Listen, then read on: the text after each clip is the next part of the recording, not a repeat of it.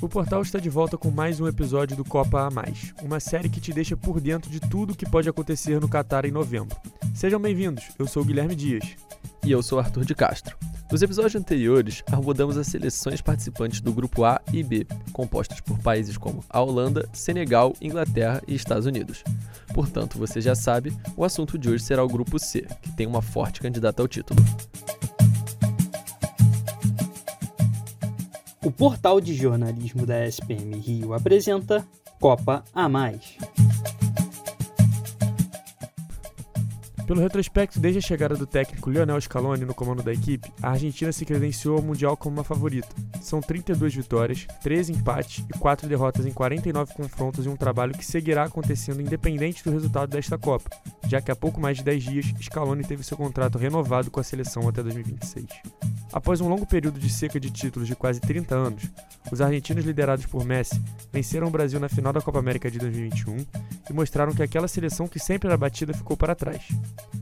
Com um núcleo mais jovem e uma integração entre duas gerações de qualidade, a equipe da Argentina tem como trunfo a união e a parceria focadas em um só objetivo: fazer Messi conquistar o título que lhe resta na última Copa que ele disputará. Jogadores como Christian Romero, Rodrigo De Paul e Lautaro Martinez podem se destacar bastante no torneio e serem decisivos na missão de buscar a taça que não é conquistada desde 1986. Para trazer uma visão mais aprofundada da seleção, falamos com Thiago Henrique de Moraes, fundador do futebol portenho, que destacou o que torna essa seleção tão especial. Do meu ponto de vista, é uma das melhores. É, a Argentina vem, depois de uma Copa do Mundo de 2018, um, um, fracasso muito grande com o Sampaoli. É, Para esse Mundial, o time vem, é, vem bem consolidado e eu, eu acredito fielmente que a Argentina pode sim chegar a uma semifinal de Copa do Mundo, talvez enfrentando o Brasil numa semifinal, né? Caso os dois fiquem em primeiro. É, até porque o grupo da Argentina é muito fácil. Uh, não só por conta disso. Uh, o time do Scaloni uh, vem demonstrando um bom futebol, não perde há mais de 30 partidas. Hoje é a seleção que não perde há mais tempo, vem com essa Copa América vencida no ano passado, que de certa forma melhorou o ânimo para os jogadores, acabou com aquela pressão de ganhar um título, ainda que o Mundial também seja uma pressão muito grande, né? Uh, levando em consideração que são 28 anos, uh, 28 não, 38 anos que a seleção não vence uma Copa do Mundo uh, a ser completada no ano que vem. Então, a gente tem, tem muito em relação a isso, né?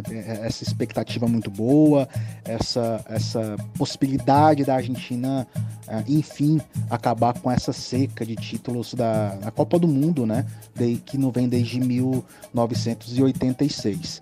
Sobre o Messi, é bom destacar que já não existe aquela Messi dependência que existiu nas Copas anteriores, né? Tanto 2010, é, principalmente, né? 2014 e 2018 Uh, isso mostra uh, que, que, que, a Argentina pode jogar sem ele, ainda que seja difícil. Você tem um Messi em campo, você querendo ou não, você puxa a marcação de um ou dois jogadores para cima. Então, é, protagonista ele vai ser, mas ele já não, já não existe essa Messi dependência, o que é muito bom para toda a seleção argentina. E tá até visando já uma nova renovação né, para a Copa de 2026, é, no qual o Messi provavelmente não vai estar, é, a não ser que ele deseje muito continuar jogando pela seleção argentina. É, eu acredito que seja muito improvável, mas é claro, o, o Messi é, ele é uma referência para esses jogadores, os jogadores sabem disso, os jogadores é, gostam de tê-lo dentro do elenco, ainda mais essa garotada nova, né, esses jogadores mais jovens é, que começam a ter um pouco mais de protagonismo também é, é, na seleção argentina. Não só o Messi, assim como o Di Maria, né?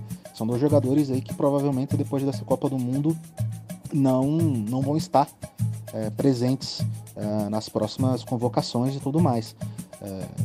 mas é claro, o jogador é um jogador toma, totalmente importante para a seleção argentina e que vai ajudar é, a Argentina, quem sabe, a conquistar esse título da Copa do Mundo, o que não não me surpreenderia.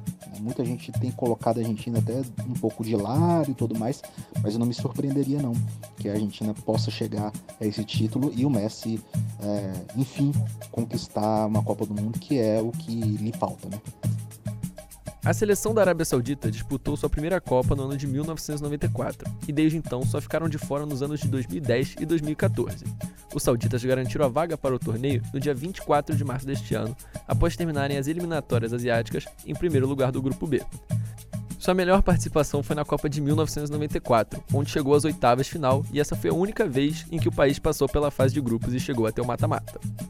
Em um elenco formado apenas por jogadores que disputam o campeonato local, a Arábia Saudita tem como seus principais destaques o ponta Abdul Rahman Gareb, com apenas 1,64 de altura, Gareb tem como sua principal arma a velocidade, além dos atacantes Salem Adawasri e Salem Asheri, que foram os artilheiros do time nas eliminatórias asiáticas.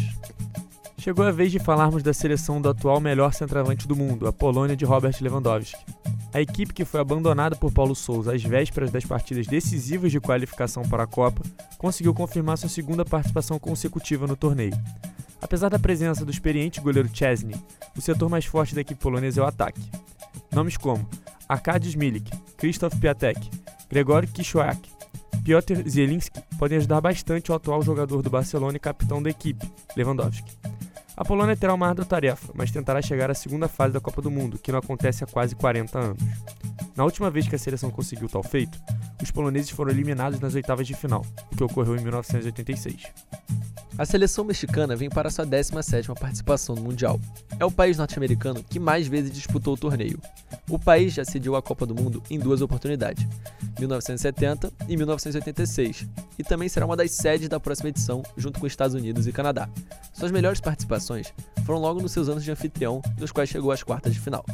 A seleção terminou as eliminatórias da CONCACAF de maneira surpreendente após ficar em segundo lugar atrás do Canadá. E os mexicanos contam com a experiência do goleiro Ochoa, que já defende as cores do país há quase 18 anos para se sair bem no torneio.